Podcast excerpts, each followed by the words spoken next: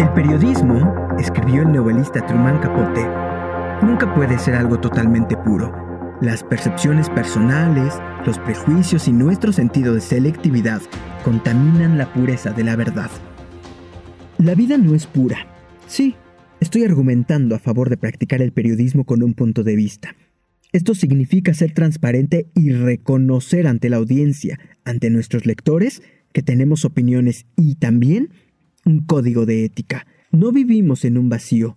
Todo el tiempo tenemos que tomar decisiones morales antes de una entrevista, antes de una investigación y antes de una cobertura. Es perfectamente correcto no ser neutral y tomar una posición.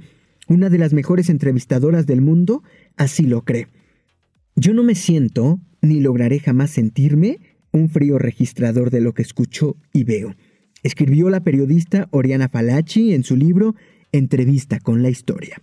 Sobre toda experiencia profesional, dejo tirones del alma, participo con aquel a quien escucho y veo como si la cosa me afectase personalmente o hubiese de tomar posición. Y, en efecto, la tomo siempre, a base de una precisa selección moral. Y ante los entrevistados, yo no me comporto con el deshacimiento del anatomista o del cronista imperturbable. Cuando lidiamos con los que tienen el poder, debemos tomar postura. Sí, tenemos que tomar una decisión ética y estar del lado de los que no tienen el poder. Si tenemos que decidir entre ser amigo o enemigo de un presidente, de un gobernador o de un dictador, la decisión debe ser fácil. Soy un reportero y no quiero ser tu amigo. Estoy abogando por el periodismo con un punto de vista. Hay seis áreas en las que siempre debemos tomar partido. Racismo, discriminación, corrupción, mentiras públicas, dictaduras o gobiernos autoritarios y los derechos humanos.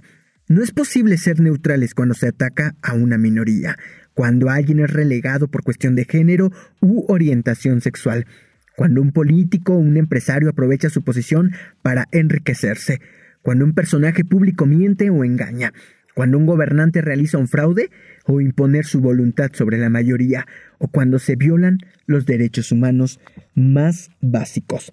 No tomar partido en estas circunstancias sería, en la práctica, apoyar una conducta poco ética de quien abusa de su poder. El silencio suele ayudar a quienes están arriba, no a quienes están abajo. Si un elefante tiene su pata en la cola de un ratón y tú dices que eres neutral, el ratón no va a apreciar tu neutralidad, apuntó con agudeza el arzobispo sudafricano Desmond Tutu. Tomar partido no significa ser partidista. Eso sería propaganda o algo mucho peor. Usar nuestra profesión para que otros lleguen al poder y se queden ahí. Tomar partido, más que cualquier otra cosa, significa no quedarse callado ante una injusticia. Lo peor en nuestra profesión es cuando escogemos el silencio.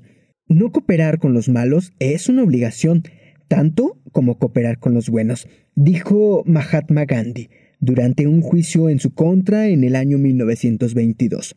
Lo acusaban de crear animosidad contra el gobierno británico de la India.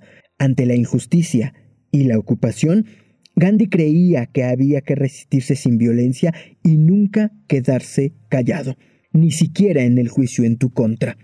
El silencio es particularmente preocupante entre periodistas.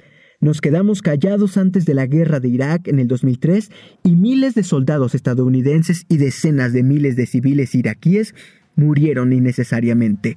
Tenemos que aprender de eso. El silencio ante una injusticia es el peor pecado en el periodismo. De esto hablé precisamente en un discurso en Nueva York ante el Comité para la Defensa de los Periodistas. Esta es la segunda parte de cómo comienza el libro llamado Sin Miedo, del autor Jorge Ramos, editorial Grijalvo. Yo soy Israel Oliver y les doy la bienvenida. Comenzamos.